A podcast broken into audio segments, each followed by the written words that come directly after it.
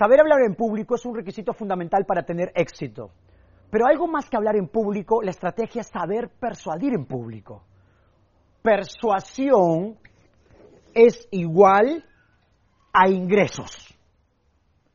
Soy de los locos que dicen ventas es igual a ingresos. Las ventas y la persuasión están totalmente mezcladas. Hay una habilidad que puede cambiar tu vida y es saber vender en público, saber persuadir en público, saber seducir en público, saber cautivar en público. Hoy muchas personas quieren dedicarse a ser oradores, entrenadores, coach, motivadores, pero sin embargo no conectan con la gente. Hay muchos profesionales que tienen que exponer sus ideas, pero no conectan con la gente. ¿Sabes qué? El público de hoy es un público más exigente, es un público más crítico, es un público más preparado. Entonces, por lo tanto, tú tienes que ser un presentador altamente estratégico.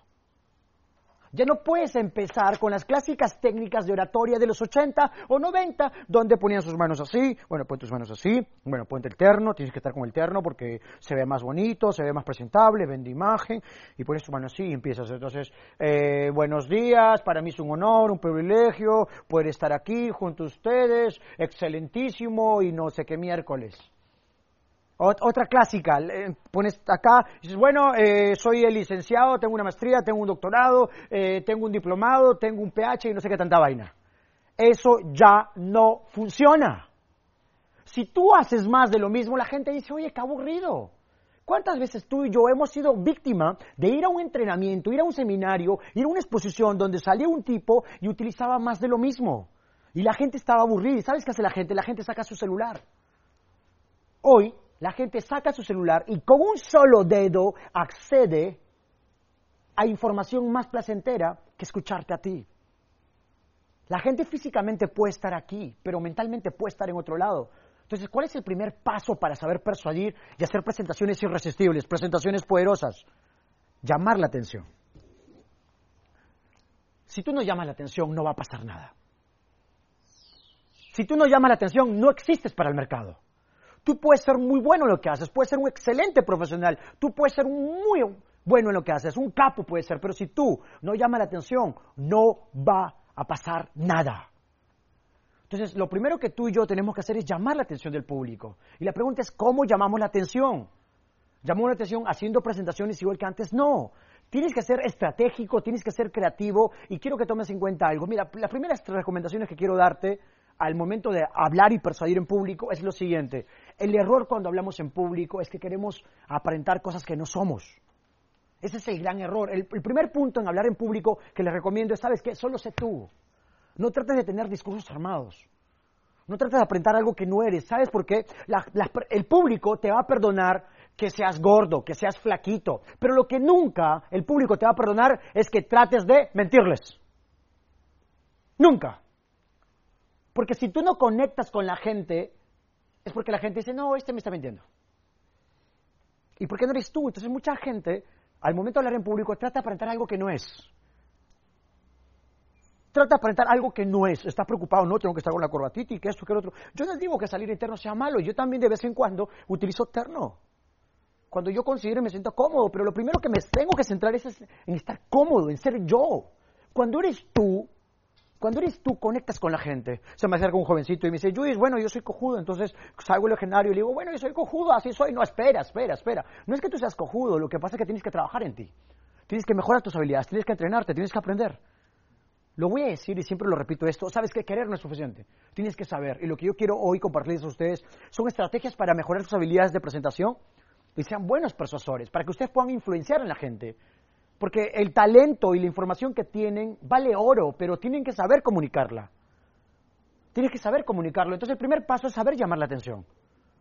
Si no llamas la atención, no existes para el mercado. Si no llamas la atención, la gente no te va a escuchar. La pregunta es, ¿cómo llamamos la atención? Mira, una de las maneras más cortas de llamar la atención es empezar con un objeto. Tú puedes empezar con un objeto físico y puedes llamar la atención de la gente. Yo le doy un ejemplo en un seminario, esto me pasó en Argentina. En Argentina, ¿sabes qué hice? Eh, salí y lo primero que hice, señores, observan este celular que tengo aquí y todos miran el celular. Se centraron. Digo, este celular que tengo aquí nos acerca de las personas que tenemos tan lejos, pero a la vez nos aleja de las personas que tenemos tan cerca. ¿Cuántas veces tú y yo nos hemos ocultado detrás de este celular y estamos dejando conversaciones pendientes? Quizás con un amigo. quizás con tu pareja o quizás con nuestros padres o con nuestros hijos. Mi nombre es Judy Lonsoy y hoy quiero hablar sobre el poder de una conversación. La gente se quedó, oh, llamé la atención. Lo hice con un celular. Es una manera de empezar distinta. Otra manera, de repente, imagínate que empieces con un lapicero. Permíteme tu lapicero, por favor. Y, y, o sea, cuando tú sales al frente, los primeros cinco segundos van a ser determinantes. Si la gente te escucha o no te escucha. Si captas la atención o no captas la atención. Si piensas, eh, ah, y, o, uh, no, no te van a escuchar. No te van a escuchar. Quiero que, ¿tienes que salir con seguridad? Sí. ¿Tienes que salir empoderado? Sí. Es muy importante eso, pero tienes que saber llamar la atención. ¿Qué, es lo primero que vas a hacer? Agarrar, sal con un lapicero. La gente te va a mirar, ¿viste? Está marciano. ¿Qué tiene este tipo? Está con un lapicero en la mano. Y yo le digo, señores, este lapicero que tengo acá en mis manos, con este lapicero, ¿sabes qué puedo hacer yo? Con este lapicero yo puedo escribir los poemas más hermosos y bellos. Escribir un libro o escribir cosas maravillosas. Pero también con este lapicero yo puedo lastimar, herir, incluso hasta matar. Y lo mismo pasa con nuestras palabras. Con nuestras palabras tú y yo podemos motivar, con nuestras palabras podemos inspirar, con nuestras palabras podemos transformar vidas podemos calar cerebros, podemos ayudar a las personas a ir al siguiente nivel, pero también con nuestras palabras podemos herir, lastimar, incluso hasta matar. Cuida lo que dices porque tus palabras tienen poder. Mi nombre es Judy Lonsoy y esta tarde quiero hablar sobre el tema el poder de tus palabras. ¡Pum! Empecé con el lapicero. Empezar con un objeto es una de las maneras más creativas para llamar la atención del público. Busca un objeto. Empieza con un libro. Empieza con una moneda, empieza con un billete. Empieza con cualquier cosa que tengas a la mano y llama la atención del público. Es muy importante llamar la atención. Otra manera de llamar la atención, empieza con una historia. Empezar con una historia es clave.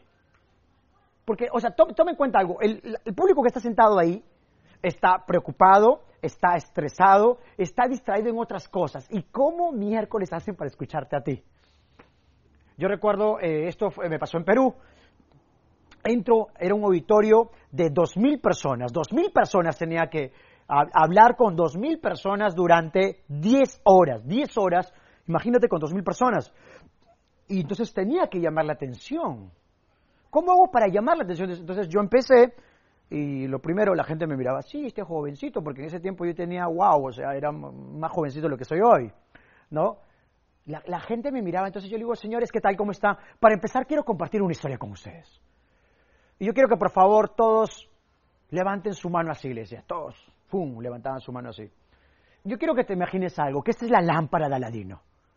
Esta es la lámpara de Aladino. Y entonces la gente se, reía y decía, esta es la lámpara, sí, por favor, froten la lámpara. La, gente lo frotaba, frótalo. Y yo digo, ¡buh! Salió el genio. Y todos miramos, sí, salió genio. y sabes qué era lo gracioso. Yo digo, si tuvieras la oportunidad de solicitar un deseo, ¿cuál sería tu deseo? Y la gente interactuaba. Y yo, pregúntale a la persona al lado, ¿cuál sería tu deseo? Interactuaban entre ellos, jugaban entre ellos, tenía su atención. Tenía su atención. Y yo digo, ¿sabes qué? Tres amigos estaban caminando por el bosque. Y uno de ellos encontró una lámpara, era la lámpara de Aladino. Y bueno, tomaron la lámpara, frotaron, salió un genio. Eran tres amigos. El genio salió y el genio dijo, ¿sabes qué? Solo te voy a conceder un deseo. Un deseo. Yo quiero preguntarte a ti, tú que estás acá, si tuvieras la oportunidad de solicitar un deseo, ¿cuál sería tu deseo? Entonces uno de ellos eh, dijo, ¿sabes qué? Bueno, yo quiero ser el hombre más sabio del mundo. Y el genio le concedió el deseo y este hombre se convirtió en el hombre más sabio del mundo. Pero el segundo amigo, para no quedarse atrás, ¿sabes qué le dijo al genio? Genio, yo quiero ser cien veces más sabio que el primero. El genio le dijo, ¿estás seguro? Sí. Le concede el deseo, le crece la cabeza como zapallo, tanta información, cien veces más sabio que el primero. Pero ¿sabes qué? Aún faltaba el tercero.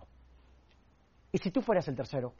Tomando en cuenta que el primero es el hombre más sabio del mundo y el segundo cien veces más sabio que el primero, ¿cuál sería tu deseo? Entonces yo le preguntaba al público, y, ¿sabes qué pasaba acá con el público? Lo curioso es que jugaban, yo, que, yo quisiera que ellos trajeran para mí, yo quisiera que ellos pierdan sus deseos, o sea, la gente se reía, pero ¿sabes qué? En ese momento que la gente se reía, en ese momento que la gente participaba, yo tenía su atención. Tenía su atención. El primer paso es llamar la atención. Porque si yo no llamo la atención, típico, salgo, hago una presentación y ¿sabes qué va a pasar? Hablo, hablo, hablo y la gente está en otra onda. Captar la atención del público es clave. Y entonces después le digo a la gente, señores, y si ustedes fueran el tercero, ¿cuál sería su deseo? Cada uno decía lo siguiente. Yo le digo, ¿sabes qué? El genio le preguntó a este hombre, ¿cuál es tu deseo? Y el hombre estaba pensándolo. Y el genio decía, oye, bueno, tengo que irme. ¿Cuál es tu deseo? Y el siguiente amigo le dijo lo siguiente, yo quiero ser alumno de ellos dos. Yo deseo ser alumno de ellos dos. ¿A dónde nos invita esta historia? Que tú y yo somos alumnos del mundo. Que tú y yo nunca dejamos de aprender. Mi nombre es Judy Lonsoy y en esta ocasión quiero hablar de que para poder realmente pasar estas 10 horas altamente estratégicas y poder desarrollar nuestro máximo potencial, tenemos que ser grandes alumnos, tenemos que tener las ganas, el deseo, la fuerza y la convicción de aprender. Así que la persona que está a tu lado, dile, seamos un alumno y la gente se reía, se pasaba la... ¡Wow! O sea, es increíble, pero mira, empecé mi tema con una historia. Una de las maneras más cortas de seducir al público con tus primeras palabras es empezar con una historia. La otra es empezar con un objeto. Empezar con un objeto. Judith, y una consultita, ¿por qué tú haces que la gente interactúe entre ellos? ¿Sabes por qué? Porque mira, acaba, quiero que tomes en cuenta algo.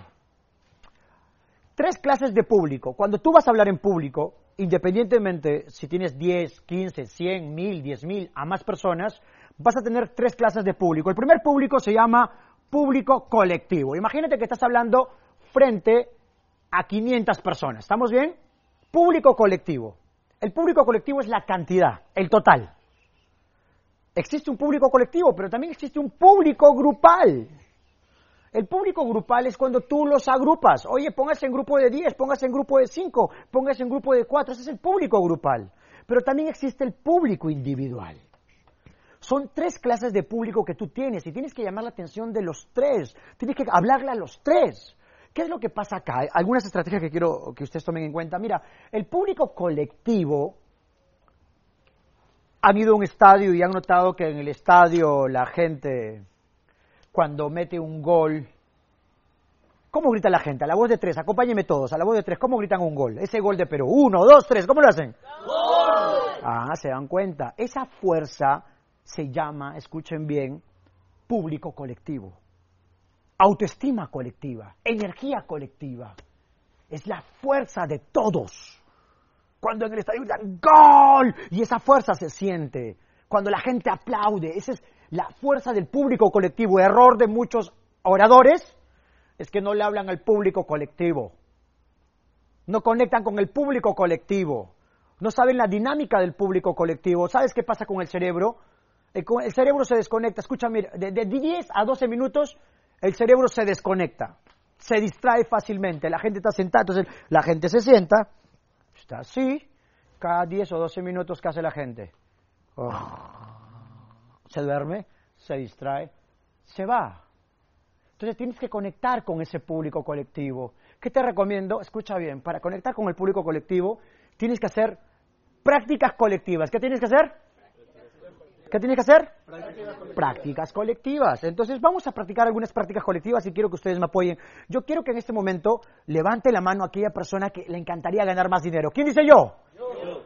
Cuando tú haces esto, eso se llama práctica colectiva Presten atención.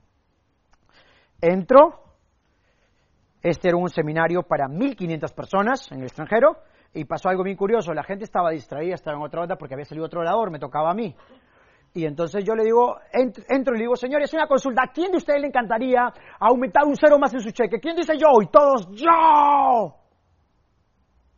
Caté la atención con prácticas colectivas y a la vez se genera esa fuerza colectiva. ¿Se dan cuenta? En muchos videos de seminarios que subimos a nuestro canal, ustedes habrán notado algo, de que yo le digo a la gente, dile al del costado. Y algunos dicen, oye, este es un poco cojudo, ¿no? Que dile al del costado y ellos no entienden algo.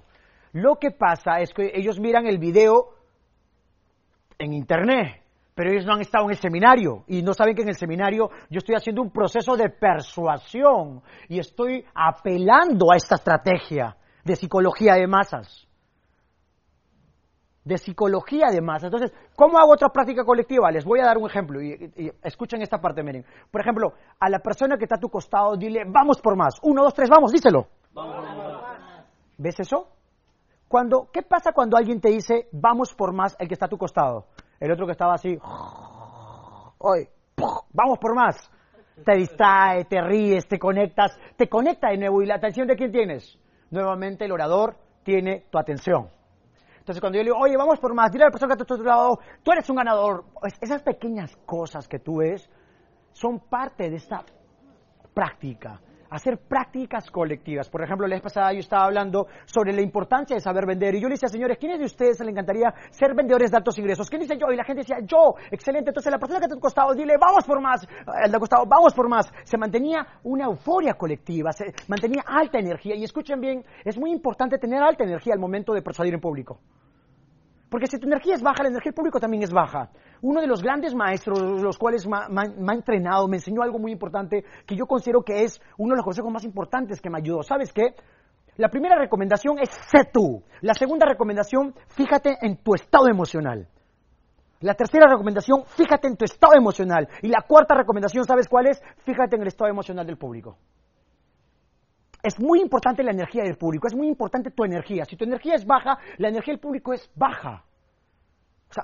Constantemente cuando una de las características de Judith Lonsoy, por las cuales mucha gente se ha conectado con nosotros, ha sido la energía.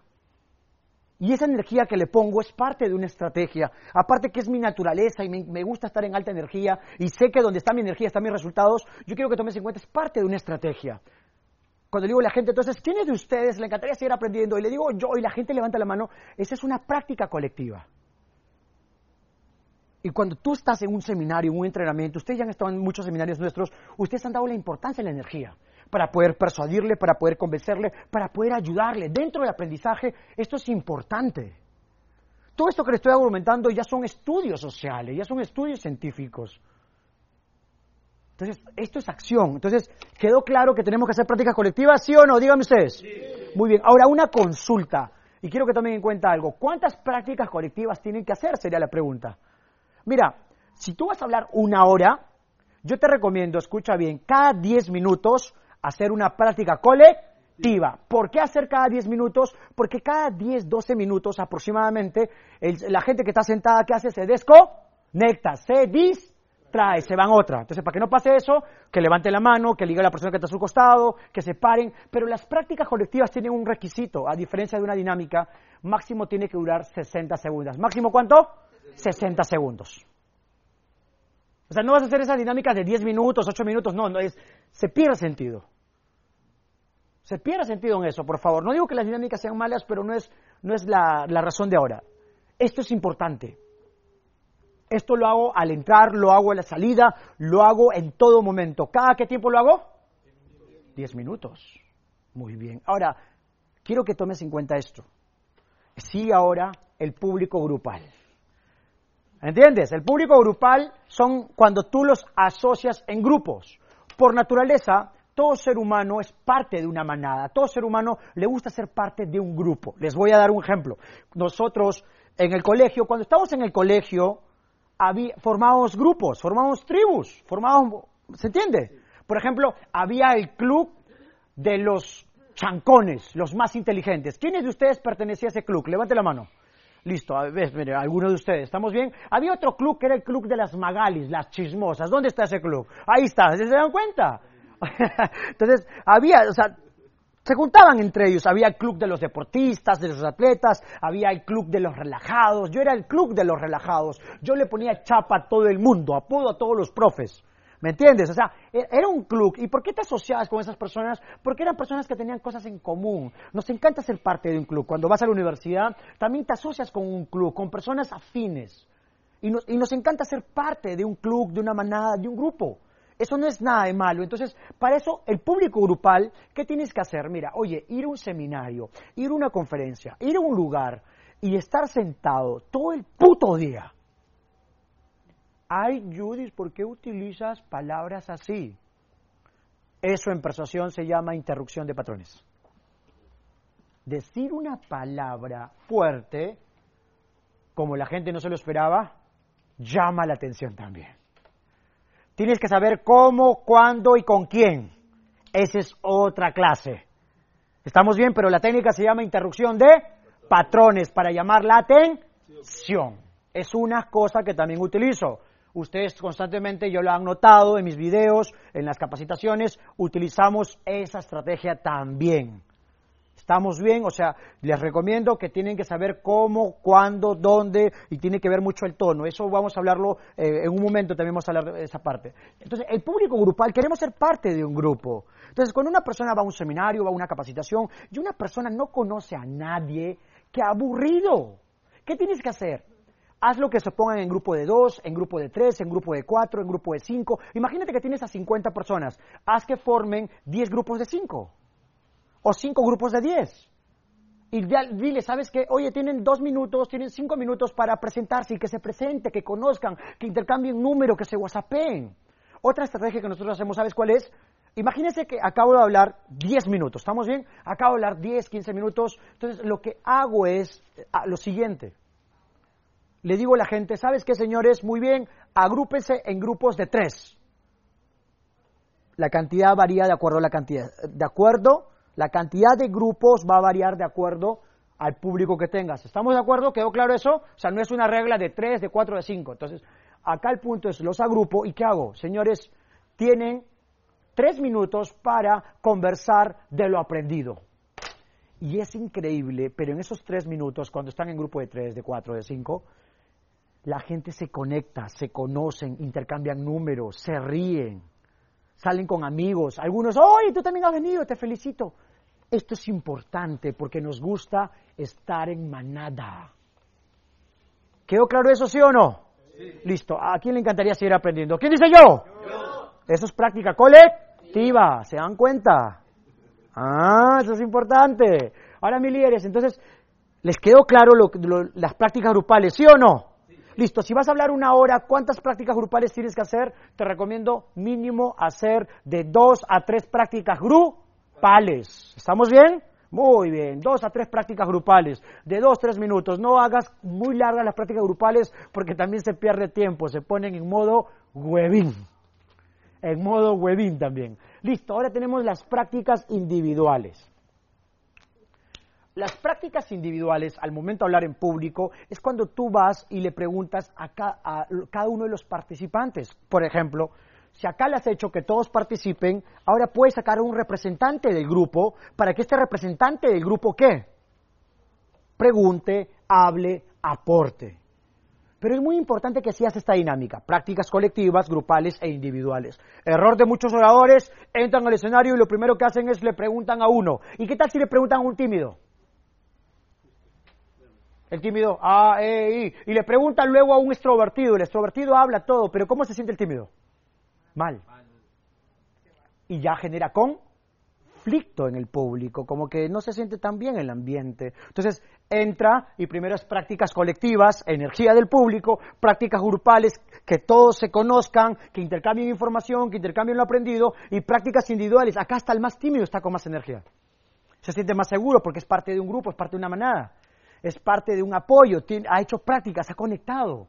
Señores, esto se llama psicología de masas. Eso es importante para que usted lo rompa. Ahora, vamos con algunos truquitos más, por favor. Para hablarle al público colectivo y al público grupal, vas a utilizar palabras en plural. ¿Palabras en qué? Plural vas a utilizar palabras que unan a la gente, palabras que formen manada, palabras que realmente formen familia, como por ejemplo, nosotros somos juntos.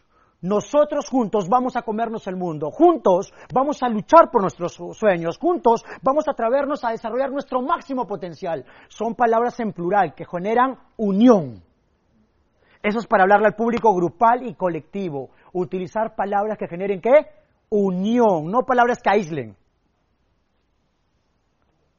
Error de algunos oradores, entran al escenario y dicen, bueno señores, ustedes tienen que aprender, ustedes tienen que mejorar. Cuando él dice ustedes, él se está alejando. Él está diciendo ustedes, yo ya lo hice. No, no, no, eso está mal. Di, ¿sabes qué? Señores, nosotros estamos aquí porque queremos mejorar, porque queremos crecer. Y juntos vamos a luchar por nuestros sueños, juntos vamos a desarrollar nuestras habilidades, ir al siguiente nivel. Juntos, nosotros, vamos somos, son palabras que puedes utilizar y va a generar un clima grupal y colectivo de alto nivel. Pero Esto vale oro lo que viene. Y esto, por favor, te lo llevas. Escucha bien. El público individual, su psicología es otra.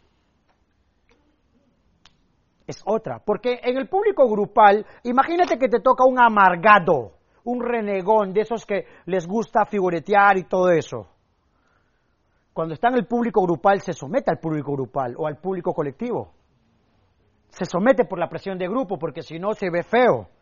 Psicología además estamos hablando. ¿Que hay casos excepcionales? Sí, pero ese no es el tema. Pero tenemos algo, el público individual. Tú quieres que tu mensaje, que tus palabras, que, que, que tu enseñanza y lo que quieres impactar en ellos vaya a cada uno de ellos. ¿Cómo haces? Utilizamos disparadores emocionales. ¿Qué vamos a utilizar?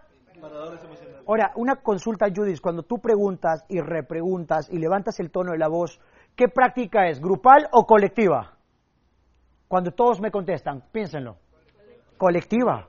También es una práctica colectiva hacer preguntas así, donde toda la gente te respuesta, que sean preguntas donde la gente pueda decir sí, puede decir no, preguntas claras. ¿Estamos bien? Entonces, cuando yo le digo a la gente, oye, le hago una pregunta así, la gente puede contestar, es más fácil. Acá voy a utilizar disparadores emocionales para ir al público individual. ¿Cuáles son? Tú, te, ti. Tú, te, ti. Repitan conmigo. Tú, te, ti. Repita conmigo, tú te ti. A la persona de al lado dile, tú te ti. Vamos, díselo. Listo. Ya, se dan cuenta, pero las prácticas colectivas, la importancia de todos, la importancia de la persona de acostado, se ríen, se conectan, ¿sí o no? O sea, lo que te estoy enseñando es lo que hacemos, es lo primero. O sea, acá enseñamos con el ejemplo, acá no hay teoría. Ahora, ¿cuál es el truco acá? Escuchen. Utilizar el tú te ti es hacer que tu mensaje vaya directo al público individual prácticamente va a parecer como poesía para los oídos de las personas. Es como si tu discurso va directo para ellos. Entonces, ¿qué vamos a hacer acá? Observen mi lenguaje. Yo en todo momento lo estoy haciendo, en todo momento lo he hecho. Por ejemplo, al colectivo lo hablamos en plural, pero tenemos que hablar en individual. Y cuando tú le dices tú, tú, como, señores, si tú estás aquí es porque tú estás dispuesto a crecer y avanzar, pero eso implica que tienes que atreverte a dar lo mejor de ti. Hoy te invito y te reto a que tú tomes acción. Despierta gigante que está en ti. Tú, te, ti. Mensaje personalizado. Tú tienes el poder, tú puedes hacerlo, tú puedes lograrlo. Tú puedes hacer de tu nombre sinónimo de éxito, pero ¿sabes qué? Tienes que retarte, tienes que inspirarte, tienes que tomar acción, porque tú tienes el poder. El tú es fuerte, va directo tú, te, ti. El te, te invito, te reto, te desafío, te recuerdo. Está en ti, está en tus manos. Toma acción. Porque si queremos triunfar tenemos que educarnos, pero no una educación cualquiera, sino una educación donde tú y yo realmente despertemos nuestro máximo potencial y tú tienes un gigante que puedes despertar. Hoy te reto que despiertes a gigante que está en ti. Si se dan cuenta, en mi discurso siempre aumento el tú ti. Y muchos oradores de talla mundial utilizan este mismo formato. Tú, te, ti. Es personalizar tu mensaje, hacer de tus palabras, hacer de ti y de tu nombre sinónimo de éxito, ayudar a las personas a que puedan entender más tu mensaje, para que tú puedas calar en la mente de las personas. Así que hoy lo tienes en tus manos, solo que tienes que hacer, tomar acción. Tú, te, ti. Acá en plural, acá en singular. Pero, Judith, ¿y qué porcentaje? Mi hermano, métele con todo ahí. Métele con todo. Habla en plural, pero también métele esta parte singular, el tú te ti. El tú te ti va a personalizar tu mensaje. Así que quiero que tú que estás aquí en este momento tomes en cuenta porque esto es poderoso para que tus palabras, para que tu mensaje, para que tus presentaciones sean diferentes. ¿Estamos bien? Muy bien. Ahora, miren, hasta ahí, todo esto, póngase en grupo de tres y le doy dos minutos para que practiquen lo aprendido. Listo. Muy bien, entonces ya entendimos que existe el público colectivo, el público grupal, el público individual, que tenemos que utilizar el tú ti, que tenemos que utilizar palabras en plurales que generen grupo, pero también que tenemos que llamar qué? La atención. ¿Llamar qué? La atención. Esto es importante. Hacer prácticas colectivas cada 10 a 12 minutos. Tenemos que hacerlo. O sea, esto es clave, señores. El problema es que muchos oradores se paran y hablan y hablan y hablan y aburren. Por eso, oradores de talla mundial, oradores que estén rompiéndole tanto en redes sociales o que estén realmente conectando a miles y millones de personas son pocos. Y si tú quieres convertirte en un presentador de talla mundial, tienes que manejar esa información y ponerlo en práctica. Ahora, otra estrategia, mira, imagínate que vas a una fiesta. Vas a una fiesta y es el cumpleaños de tu amigo. El cumpleaños de tu amigo. Oye, ¿sabes qué pasó? Justo a tu, a tu amigo le gusta la salsa. Le encanta la salsa. Y ese día pone la canción que más le gusta. Bueno, es su cumpleaños. ¿Qué nos queda a nosotros? Bailamos. Terminó la canción y la vuelve a poner. Terminó la canción y la vuelve a poner. Bueno, es su cumpleaños y tenemos que bailarlo. Pero sabes que dos horas y sigue con la misma canción. En conclusión, ¿cómo sería la fiesta? Aburrido. ¿Y por qué sería aburrido? Porque puso la misma canción. Y lo mismo pasa cuando tú y yo hablamos con el mismo tono de voz. Lo mismo pasa cuando tú y yo hablamos con el mismo tono de voz. Es como poner la misma canción. Entonces, hay una estrategia que utilizo que es increíble, lo aprendí de maestros, lo pusimos en práctica y nos ha funcionado. Escuchen bien, se llama la técnica de la N. ¿Qué es la técnica de la N? Es, escuchen bien, observen esta parte por favor, y miren, levanto el tono, hago una pausa, luego bajo, luego levanto. En todo momento juego así con mi voz. En algún momento hablo un poco más rápido, en otro momento hablo un poco más, más lento y hago una pausa. Y cuando haces una pausa o, te quedas en un pequeño lapso de tiempo en silencio, como que el cerebro dice, que sigue, cojudo? Vamos, dale. Como por ejemplo, eh, esta estrategia que siempre utilizo cuando nosotros grabamos video, es digo a las, personas, ¿sabes qué? Quiero enseñarte el secreto que puede cambiar tu vida. Y ¿sabes qué? Este secreto es el mejor del mundo. Y me quedo en silencio. Y la gente, su cerebro dice, oye, ¿cuál es el secreto? Y bueno, y el secreto es que, ¿sabes qué?